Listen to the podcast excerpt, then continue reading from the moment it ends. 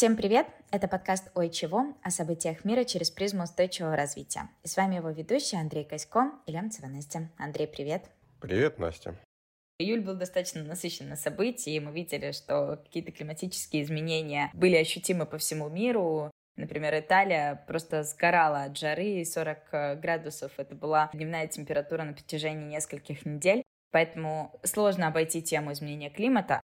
Я знаю, что одна из новостей, которую ты хотела обсудить, связана как раз с климатом. Может быть, начнем с нее? Да, давай.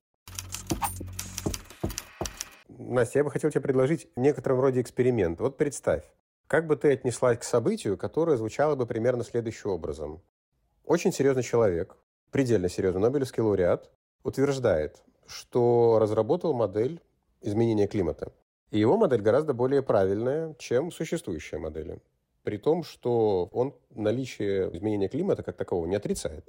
За то, что он эту модель разработал, и фактически за то, что он в какой-то степени подверг сомнению существующие тенденции в сфере изменения климата, его фактически подвергли канцелингу. Формально отменили его выступление на одном из мероприятий Международного валютного фонда, тоже очень серьезной организации. Я, наверное, не сказал, что Нобелевский лауреат – это по физике. Вообще вот как это звучит, на твой взгляд, если вот это вот так подавать? На самом деле мне немножечко не нравится эта новость, потому что кажется, что любое мнение может иметь место, и тем более, если это Нобелевский лауреат, у тебя сразу априори да, такое отношение, как будто человек не может ошибаться. Но я слышу, о чем ты говоришь, да, и с этим я не могу согласиться, поэтому у меня есть такой внутренний конфликт. И я бы сто процентов как-то углубилась в эту мысль, чтобы разобраться, а что конкретно, какое противоположное мнение или какие новые данные да, человек пытается донести, раскрыть, и в данном случае наш Нобелевский лауреат. Кстати, как его зовут? Доктор Клаузер. Джон Клаузер? Джон Клаузер, mm-hmm. да. Это действительно очень серьезный ученый в сфере квантовой механики. Он изучает явление света и материи на субатомном уровне, что, конечно, к климату не имеет никакого отношения, ну, если говорить прямо. Тут стоит новость действительно расшифровать. Первое, что очень важно понимать, наличие Нобелевской премии, хотя и дает какие-то привилегии в плане высказывания собственного мнения, не делает тебя экспертом во всех сферах сразу. Безусловно, ты имеешь право высказывать свое мнение, безусловно, имеет право тебе доверять, не доверять, но твое мнение не является истиной в последней инстанции, даже если Нобелевских премий у тебя две. Андрей, давай немножечко суммируем, наверное, что у нас за новость. У нас есть Нобелевский лауреат по физике, который поставил под сомнение да, теорию изменения климата и предложил какие-то новые данные здесь, и после этого Международный валютный фонд отменил его выступление. Верно? По теме климата. Все, кроме одного. Никаких новых данных он, естественно, не предлагал. Он предложил только некоторые свои соображения, которые он сам, собственно uh-huh. говоря, и прорабатывал. И они не согласуются с тем, что согласуется при этом у всего мира. То есть весь мир считает, что существующие модели, хоть они несовершенны, но они более-менее работают, а он считает, что не работают. Да, но есть же несколько сторонников, скажем так, этой философии отрицания изменения климата, что есть и, мне кажется, большой бизнес или какие-то области, связанные с промышленностью, которые лоббируют эту повестку, потому что им это выгодно с точки зрения получения прибыли и вообще экономических показателей. В принципе, существует история с лоббированием, когда существовало, я не могу сказать, что на сегодня так существует, но ранее она существовала, связанная с тем, что действительно, вообще-то, если мы верим в изменение климата и принимаем все меры для того, чтобы это как-то нейтрализовать, ну, некоторые от этого, скажем так, могут пострадать. Вот в том числе энергетические компании. Но надо сказать, что сегодня, если посмотреть, по крайней мере, на заявления и декларации, энергетическая компания – это чуть ли не номер один в сфере климата. То есть они первые принимали климатические стратегии или одни из первых, они первые делали какие-то заявления и так далее. Явление климатоскептицизма – это абсолютно нормальная история, и, в принципе, нет ни одной научной теории сегодня, которая бы не подвергалась скепсису. Вообще, один из аспектов, который отличает науку от ненауки, это то, что ее можно всегда подвергнуть сомнению или подтвердить. Если ты не можешь что-то подтвердить uh-huh. или опровергнуть, это не научный факт, это не научное знание. Поэтому подвергать скепсису даже такие важные теории, как изменение климата, нормально. Ну, вопрос как и кому. Угу. А скажи, э, вот э, были ли или существуют ли сейчас какие-то такие серьезные факты или попытки подтвердить теорию отрицания изменения климата в науке? Есть ли какие-то, может быть, исследования или что-то, за что ты мог зацепиться? Ты знаешь, это очень хороший вопрос. Я не являюсь климатологом, что довольно важно. Мое образование ну, вообще энергетическое, то есть я действительно неплохо там могу поработать с моделями, но климатологом я не являюсь. Я не являюсь одновременно, конечно, Нобелевским лауреатом, к сожалению. Ну, вот не повезло. Я думаю, просто родился, может быть, не в том городе. Только с этим может быть связано. Но если говорить серьезно, то в целом каких-то серьезных доказательств того, что теория изменения климата сегодня не работает, вообще-то нет. И если посмотреть на, скажем так, аргументацию, которая сегодня выстраивается как контрверсия изменения климата, в основном, во-первых, она выстраивается не климатологами. Я вообще-то не слышал, чтобы климатологи говорили, что вы знаете, сегодня ну, климат меняется, но не так, или не меняется вообще. То есть среди климатологов есть нормальный научный консенсус. Безусловно, консенсус не является признаком научной значимости, но, по крайней мере, там нету споров каких-то важных, что изменения климата происходят. И происходят они из-за деятельности человека. Мы называем это антропогенной деятельностью, да? И в этом смысле противовесом этому, скажем, консенсусу является только мнение отдельных групп или отдельных ученых, в том числе ученых, чаще всего, подчеркиваю, не являющихся климатологами, даже физиками не являющимися, которые говорят, что вот что-то у вас не так. И пытаются возражать не всей теории, а каким-то отдельным ее элементам. В частности, это же делает и упомянутый нами Клаузер. Он утверждает, например, что облака являются критически важным элементом, который вот якобы плохо учитывается в климатических моделях. И на самом деле, тебе скажу, он прав, потому что сами климатологи, которые занимаются, например, разработкой самого важного доклада в сфере климата, называется Assessment Report, да, его делает такая международная группа экспертов по изменению климата, они тоже соглашаются, что облака учесть очень тяжело. Они действительно влияют, но не настолько влияют, чтобы отрицать изменения климата. Просто поправки какие-то делать тяжело. Примерно так. А как тебе кажется, вот если мы смотрим на территорию России или Белоруссии, Достаточно ли внимания уделяется вопросам климата? Потому что, знаешь, я, например, если приду к своему папе и скажу, пап, моему папе 65 лет, да, он пенсионер, и скажу, пап, вот есть такая проблема изменения климата, мне кажется, что для него будет достаточно сложно понять, а что это вообще такое и почему для него это важно априори. Как тебе кажется, достаточно ли информационной поддержки, наверное, информационного просвещения такого вообще населения всего мира? Ну, мы сейчас говорим про наши страны, да, где мы с тобой живем, чтобы немножечко это было приближено к нашим реалиям. Вот что ты здесь думаешь? Честно скажу тебе, из своего какого-то опыта популяризаторского, да, я могу сказать, что никогда не бывает такой ситуации, что просвещения достаточно. Вот что бы ни происходило, вопросы просвещения всегда актуальны. И везде актуальны. Вот если не брать только какие-то локальные группы. И это же касается и вопросов изменения климата. Нормальная практика сейчас всем отрицать изменение климата. Подчеркиваю, это мои какие-то домыслы, я тут не претендую ни на какую последнюю истину, да? Это очень близко к теориям заговора, которые так хорошо заходят нашему населению. Что на самом деле нет изменения климата. Это просто договорились все люди, вот какие-то очень такие большие, да? И хотят все сделать так, чтобы это им было комфортно. В принципе, довольно-таки комфортная позиция, что они там сговорились, но я-то понимаю, что все не так. Меня-то вы не надурите. Да, меня не проведете. Меня вы никогда не проведете. Это, знаешь, очень хорошо звучит, пока ты когда-нибудь не начнешь управлять коллективом хотя бы из трех человек. Вот вы хотя бы втроем договоритесь. А теперь представьте, что договариваться надо не просто на международном уровне, а еще и среди ученых, политиков, экономистов, всех и сразу. И назовите мне хоть одну, скажем так, не то чтобы научную теорию, назовите мне хотя бы одну сферу какую-то в человеческой деятельности, где бы одновременно ученые, политики и экономисты договорились о том, что это не просто существует, что оно существует потому-то и потому-то, и надо делать так-то и так-то, и все с этим более-менее согласны. Так вот, в сфере климата это ровно так. Представь себе, договорились. Андрей, смотри, действительно, я, например, сторонник того, что изменение климата существует, и это действительно очень большая глобальная проблема сейчас. Ну, ты как студент Болонского университета, наверное, лучше меня точно знаешь, как существует изменение климата и более того, как они проявляются, да, как это комфортно, когда ты живешь в Италии. Ну да, особенно по каким-то погодным даже условиям и изменениям, природным катаклизмам ты можешь это наблюдать, и, конечно же, можно себя успокаивать, что нет никакой связи, например, в засухах и недостатке, дефиците там, пшеницы, но если смотреть объективно и видеть логические связи между событиями, которые происходят в мире, и событиями, которые происходят там в Италии, в которой я живу, Тут, конечно же, вопросов не возникает. И когда ты видишь это на конкретных примерах, которые происходят в твоей жизни, да, вот недавно там в городе, в котором я жила, было вообще наводнение, здесь засухи, и ты понимаешь, что да, что-то происходит, и э, с этим нужно что-то делать. Как раз эти мысли меня подводят к, знаешь, такой аналогии, я не знаю, смотрел ли ты фильм uh, Never Look Up?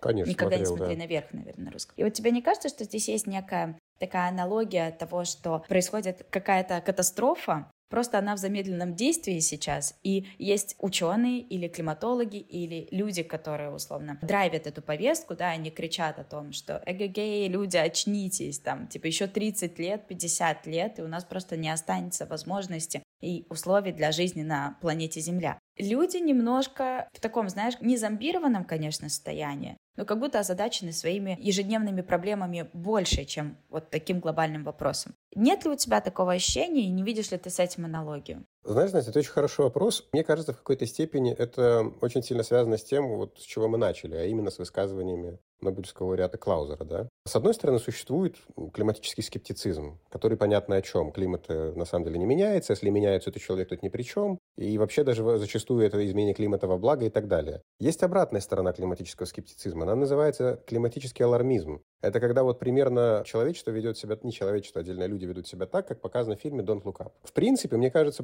правды нет, конечно, ни там, ни там. То есть действительно существует изменение климата, действительно они влияют на человека, действительно они влияют на человечество. Они эти изменения влияют на все. Но вымрет ли от этого человечество? Нет. То есть от того, что температура поднимется на несколько градусов, человечество не вымрет. И близко этого не произойдет. Но проблема будет конкретная. То есть действительно у прибрежных зон, в которых находятся крупнейшие города, как типа Нью-Йорк там, или Амстердам, да, будет очень много проблем. С сельским хозяйством будет очень много проблем. Совсем может быть очень много проблем. Но к гибели человечества в целом как произошло с динозаврами из-за метеорита, этого не произойдет. Поэтому действительно бить тревогу и говорить, что всему конец, тоже неправильно. Но просто не обращать внимания и вообще не принимать это никак в поле зрения, еще более неправильно. Надо выбрать какую-то все-таки рациональную позицию, договориться до чего-то и делать последовательно в соответствии с каким-то принятым планом. И я подчеркиваю, так и происходит. Да, действительно, есть там какие-то недоработки, переработки, не те направления, не хватает денег.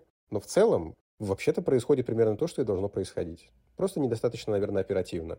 То есть некая адекватность в подходах даже в вопросе климата все равно базовая какая-то вещь, которой нам нужно придерживаться. Знаешь, мне очень нравится твоя позиция в том плане, что ты такой не фанатичный популяризатор, наверное, вопросов, связанных с климатом там, или с энергетикой, что ты можешь достаточно спокойно и по фактам объяснить, что происходит. Это действительно очень круто. Ну, тут надо сказать, наверное, что если какая-то теория существует, и даже эта теория кажется неадекватной, например, как теория климатоскептиков, это, скорее всего, только кажется. Потому что если какое-то большое количество людей ее разделяет, на нее надо обращать внимание, как бы вам это не нравилось и не хотелось. В этом смысле и алармисты, и скептики, ну, увы, мы живем все вместе, и, к сожалению или к счастью, пока на другую планету нам перелететь, наверное, не судьба.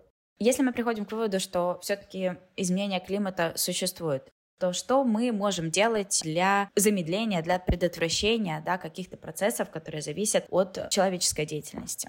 Мы уже с тобой говорили в предыдущих выпусках, что касаемо перелетов. Там тоже можно уменьшать свой углеродный след, выбирая более экологичные виды транспорта или выбирая полет определенной продолжительности. Что еще из ежедневных действий, наверное, человек может делать для того, чтобы содействовать замедлению изменения климата? Очень прагматичный вопрос. Знаешь бы, как я на него ответил? То есть можно посоветовать вообще много чего. Но, к сожалению, это не будет, как говорил Кант, абсолютной максимой, которая будет справедлива для всех. Категорическим императивом это не будет. Я бы рекомендовал делать именно то, чем мы примерно сейчас и занимаемся, заниматься просвещением. Если ты сам разберешься, что такое изменение климата, если ты увидишь в этом себя, я очень на это надеюсь, и поймешь действительно, как ты на это влияешь как человек, как сотрудник какой-то компании, как общественный деятель, вот тогда ты поймешь, что тебе надо делать и в быту, и в жизни, и на работе, и так далее. То есть все остальное, оно как бы по-хорошему должно следовать из этого, чтобы ты увидел в этой проблеме себя, свое окружение, свою деятельность. И тогда уже, мне кажется, конкретные действия придут сами собой.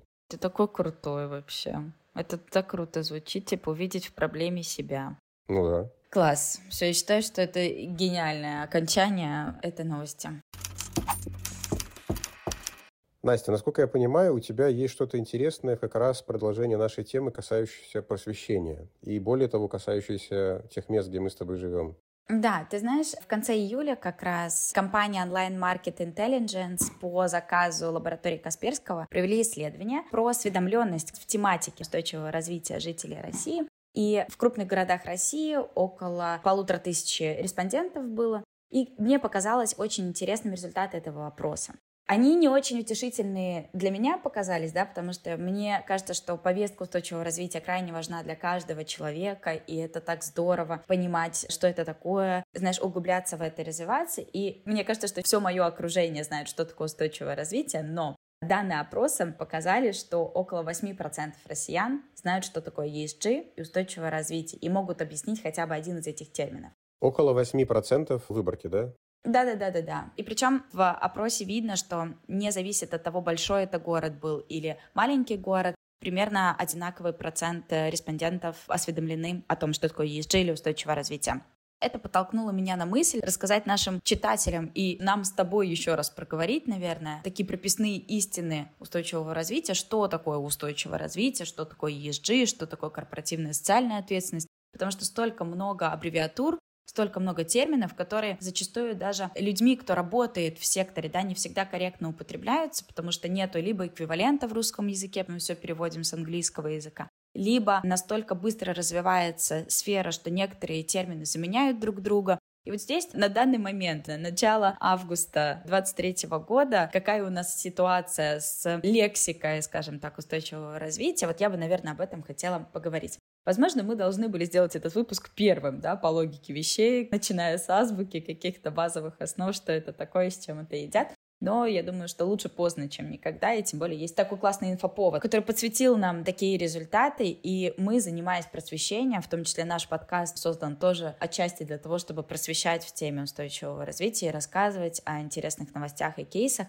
поэтому кажется, что мы не можем его обойти стороной. Что думаешь? Настя, полностью поддерживаю. Могу предварительно, перед тем, как мы перейдем к обсуждению вот этих концептуальных вопросов, что такое устойчивое развитие, ESG и так далее, спросить тебя, как ты оцениваешь вот эту новость? 8%. Мы предполагаем, что выборка вот этих полторы тысячи людей, она, ну, что называется, репрезентативная. То есть, в принципе, это довольно большое число, и, я так понимаю, оно отражает и региональный контекст, и, наверное, какой-то социальный контекст, то есть связанный с тем, что это все-таки спрашивали не только у каких-нибудь белых воротничков, которые сидят в офисах. То есть, я так понимаю, спрашивали у широкой аудитории, да? Угу. 8% на твой взгляд, мне правда очень интересно, это плохо или хорошо, как к этому относиться? Потому что сам факт социологический, он же не говорит плохо или хорошо, это мы с тобой как эксперты должны оценить. Да, безусловно. И знаешь, мне еще очень нравится, как эту новость подавали как раз разные СМИ. Кто-то писал 8%, какой кошмар, только 8% знают, что это такое. На самом деле, если посмотреть в глубину этого исследования, этого социального опроса, да, действительно, вот эту аббревиатуру там устойчивого развития или ESG, один из этих терминов может объяснить 8% респондентов.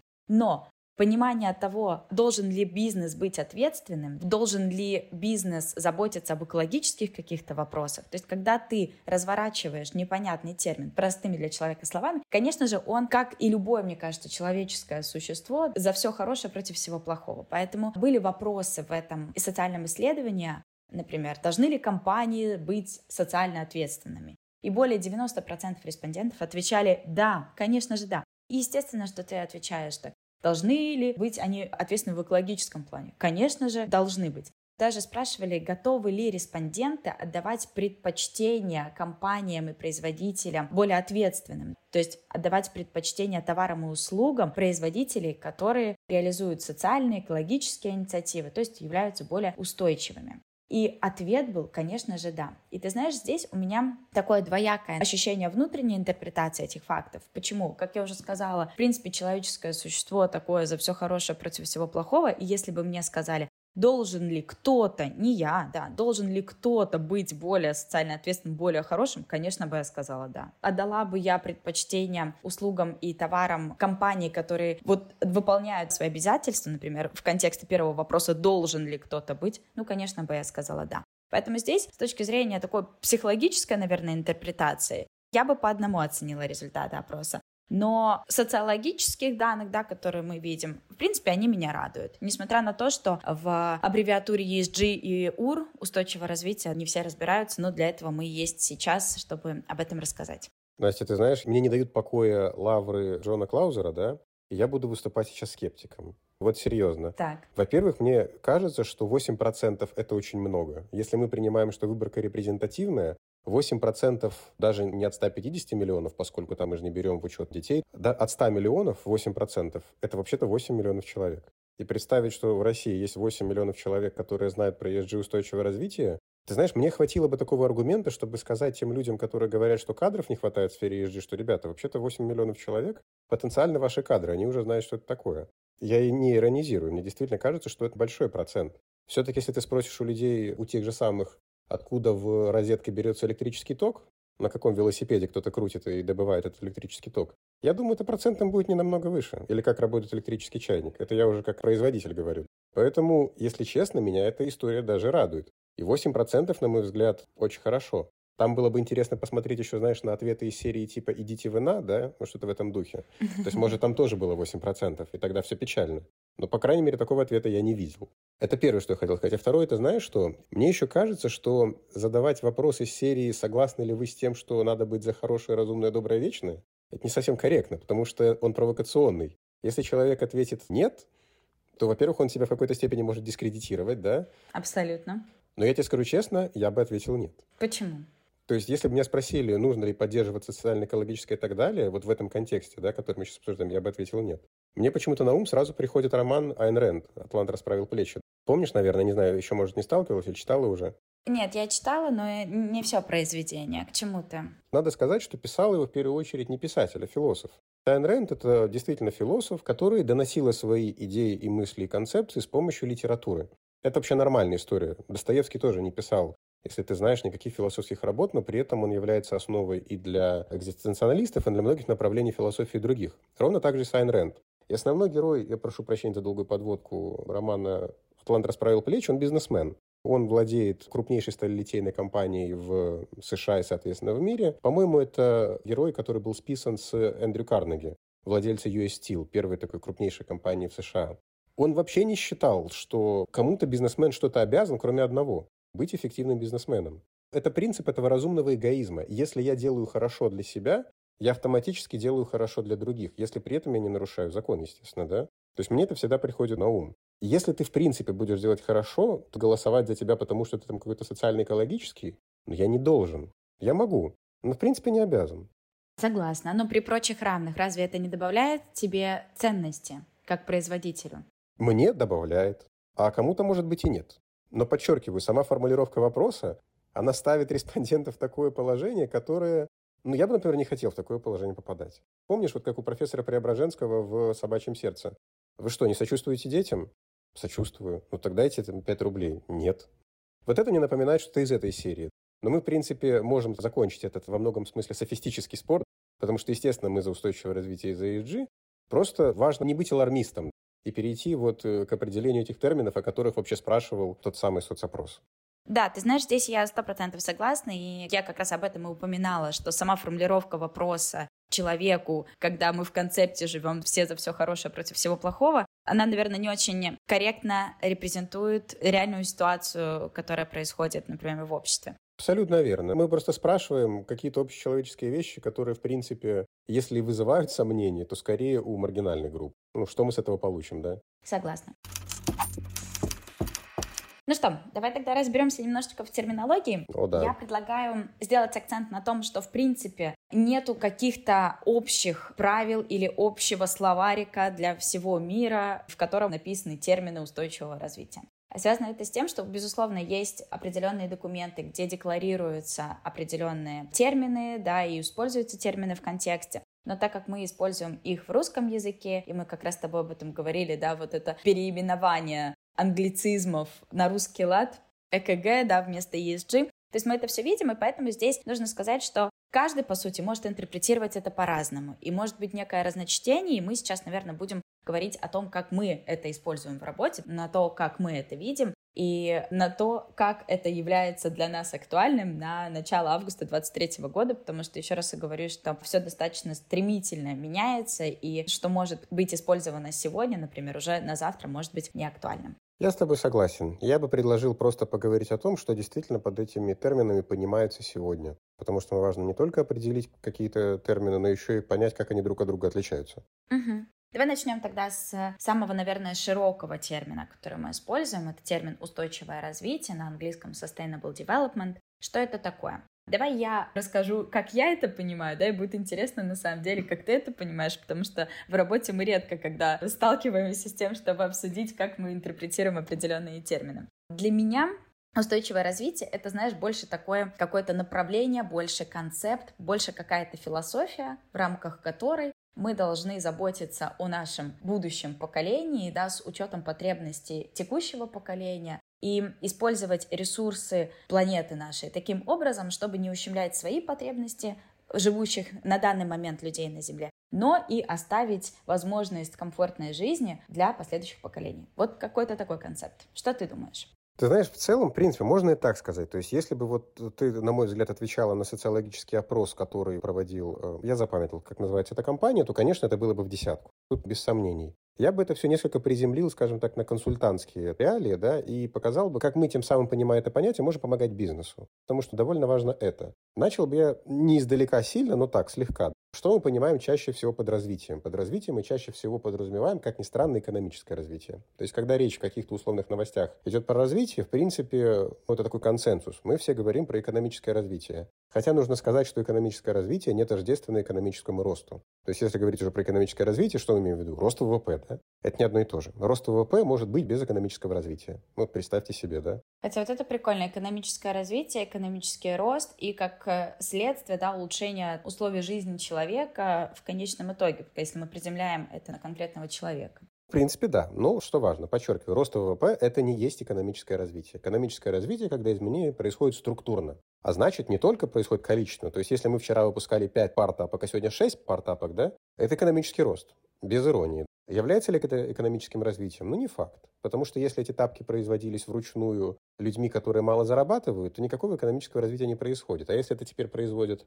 автоматизированные станки, да, это экономическое развитие. Ну, а вчера, соответственно, вот так, как я первый раз сказал. Теперь продолжаем эту мысль дальше. То есть есть экономическое развитие. А достаточно ли экономического развития для общества в целом, чтобы оно чувствовало себя комфортно в долгосрочной перспективе. Потому что, когда мы говорим про развитие, мы подразумеваем все-таки развитие не на завтра, а на долгую перспективу. Ну, там, лет хотя бы на, как говорил Воланд, на тысячу, да? Мы более консервативны и менее оптимистичны, поэтому лет на 5, но максимум на 15. Почему на 15, мы сейчас поговорим. На самом деле нет, экономического развития недостаточно для того, чтобы общество было, я этот термин сейчас впервые применю, устойчивым в долгосрочной перспективе. Почему недостаточно? Потому что мы живем не только в экономике. Мы живем вообще-то еще в социальной среде и внезапно в экологической. То есть нас окружает окружающая среда. Прошу прощения за тавтологию. Мы живем в каком-то городе. В этом городе есть фауна, есть флора, как ни странно, да, есть воздух атмосферный, есть почва, есть вода. И это все очень сильно определяет нашу, в общем-то, с тобой жизнь. При этом зачастую в экономическом росте это не отражается никак. Вот как ВВП отражает тот факт, что мы с тобой дышим воздухом хорошим. Да никак не отражает на самом деле. Как отражает ВВП, что наша вода, например, содержит меньшее количество железа? Это тоже никак на самом деле, да? Может, какими-то косвенными образами там можно это все привязать. Да, да, да, да, да. Но в целом это деньгами не измеряется. И вот именно из этих соображений и пришла такая концепция взамен экономическому развитию, как устойчивое развитие. Устойчивое развитие включает в себя не только экономическое развитие, но еще и социальное и экологическое. Если есть действительно прогресс по всем трем вот этим категориям, мною упомянутым, вот тогда общество развивается устойчиво в долгосрочной перспективе. Вот примерно, что такое устойчивое развитие. Андрей, а как тебе кажется, Почему sustainable development, да, на русский язык перевели как устойчивое развитие? То есть само слово устойчивое, да, мы редко когда используем, мне кажется, в лексиконе, когда говорим в переносном смысле. Двойное значение придаем этому слову. Обычно устойчивый стол у нас, но никак не устойчивое развитие. Как тебе кажется, есть ли здесь какая-то такая подопрека, почему это все-таки устойчиво, а не, например, гармоничное, да, или там сбалансированное развитие? Потому что по смыслу эти термины также отвечают переводу смысла sustainable development. Ты знаешь, это очень хороший вопрос. Я, к сожалению, являюсь таким, наверное, циничным прагматиком. Для меня история с брендированием, она, безусловно, важна, а это вопрос брендирования, на самом деле, как назвать, да? Но все-таки вторично. То есть, честно, если будет неудачный термин, ну, изменим со временем. На мой взгляд, так. Главное, чтобы мы понимали, что мы под этим термином подразумеваем. Понятно, что он должен быть близок к тому, что мы имеем в виду, потому что если мы назовем неустойчивое развитие, там, не знаю, красивое развитие, да, ну, несколько так будет кривовато. Но в целом понятно, что мы имеем в виду. Желательно, чтобы термин отражал точно, что подразумевается под ним. Увы, это не всегда возможно. То есть все-таки, когда мы говорим про устойчивое развитие, мы говорим не про устойчивое развитие компании, или меня лично, или тебя. Мы говорим про устойчивое развитие общества в целом. А, соответственно, мы имеем в виду все группы заинтересованных сторон, все страны, которые говорят вообще-то на разных языках. Ну да, вот такие условности перевода, они будут иметь место. Ничего с этим не поделаешь. Важно, что мы в этот термин вкладываем. И тут, кстати, все слава богу. В 2015 году был разработан документ, в котором и было впервые зафиксировано на международном уровне, по-настоящему, концепция устойчивого развития с указанием метрик, по которым мы этой концепции будем достигать. Ну, 17 целей устойчивого развития. Потому что приняли эту концепцию устойчивого развития на 15 лет, до 2030 года. И вот как раз мы сейчас находимся на экваторе. Поэтому можно уж как раз делать выводы, они делаются. Это мы, наверное, обсудим в следующие какие-нибудь наши выпуски. Вот, я только хотела тебе предложить, да, обсудить как раз промежуточные итоги реализации этой повестки. Обязательно обсудим. Сегодня мы, наверное, можем остановиться на том, что такое устойчивое развитие. Резюмировав это, знаешь как? Что это развитие по трем направлениям, экологическому, социальному и экономическому, таким образом, что общество развивается не в ущерб будущим поколениям. Да, окей, то есть если резюмировать, это так. Сбалансированное или гармоничное, либо устойчивое экономическое, социальное, экологическое развитие всего общества и всей нашей планеты. Это важно, всего общества. Это очень важно, что именно всего общества. Угу. И часто устойчивое развитие как будто бы используют в контексте приравнивания с термином аббревиатуры ESG. Вот здесь э, я с этим не очень согласна, и, наверное, поэтому хочу посмотреть на два этих термина в связке, в сравнении. ESG, что это такое? Наверное, с этого нужно начать. Это тоже аббревиатура из первых букв английских. Environmental, Social и Governance. Environmental, да, окружающая среда, Social отвечает за социальное развитие и Governance за корпоративное управление. То есть здесь как будто мы видим, что у нас есть три конкретных метрики, три фактора, которые у нас уже приурочены, скажем так, к деятельности какой-то компании. То есть если устойчивое развитие — это такой широкий, большой концепт, который относится к всему человечеству, ко всей планете, то ESG — это уже некая комплексная интеграция, наверное, вот того концепта, да, с его экологическим, социальным, экономическим развитием в какую-то деятельность компании. Вот ты знаешь, и да, и нет. Моя интерпретация.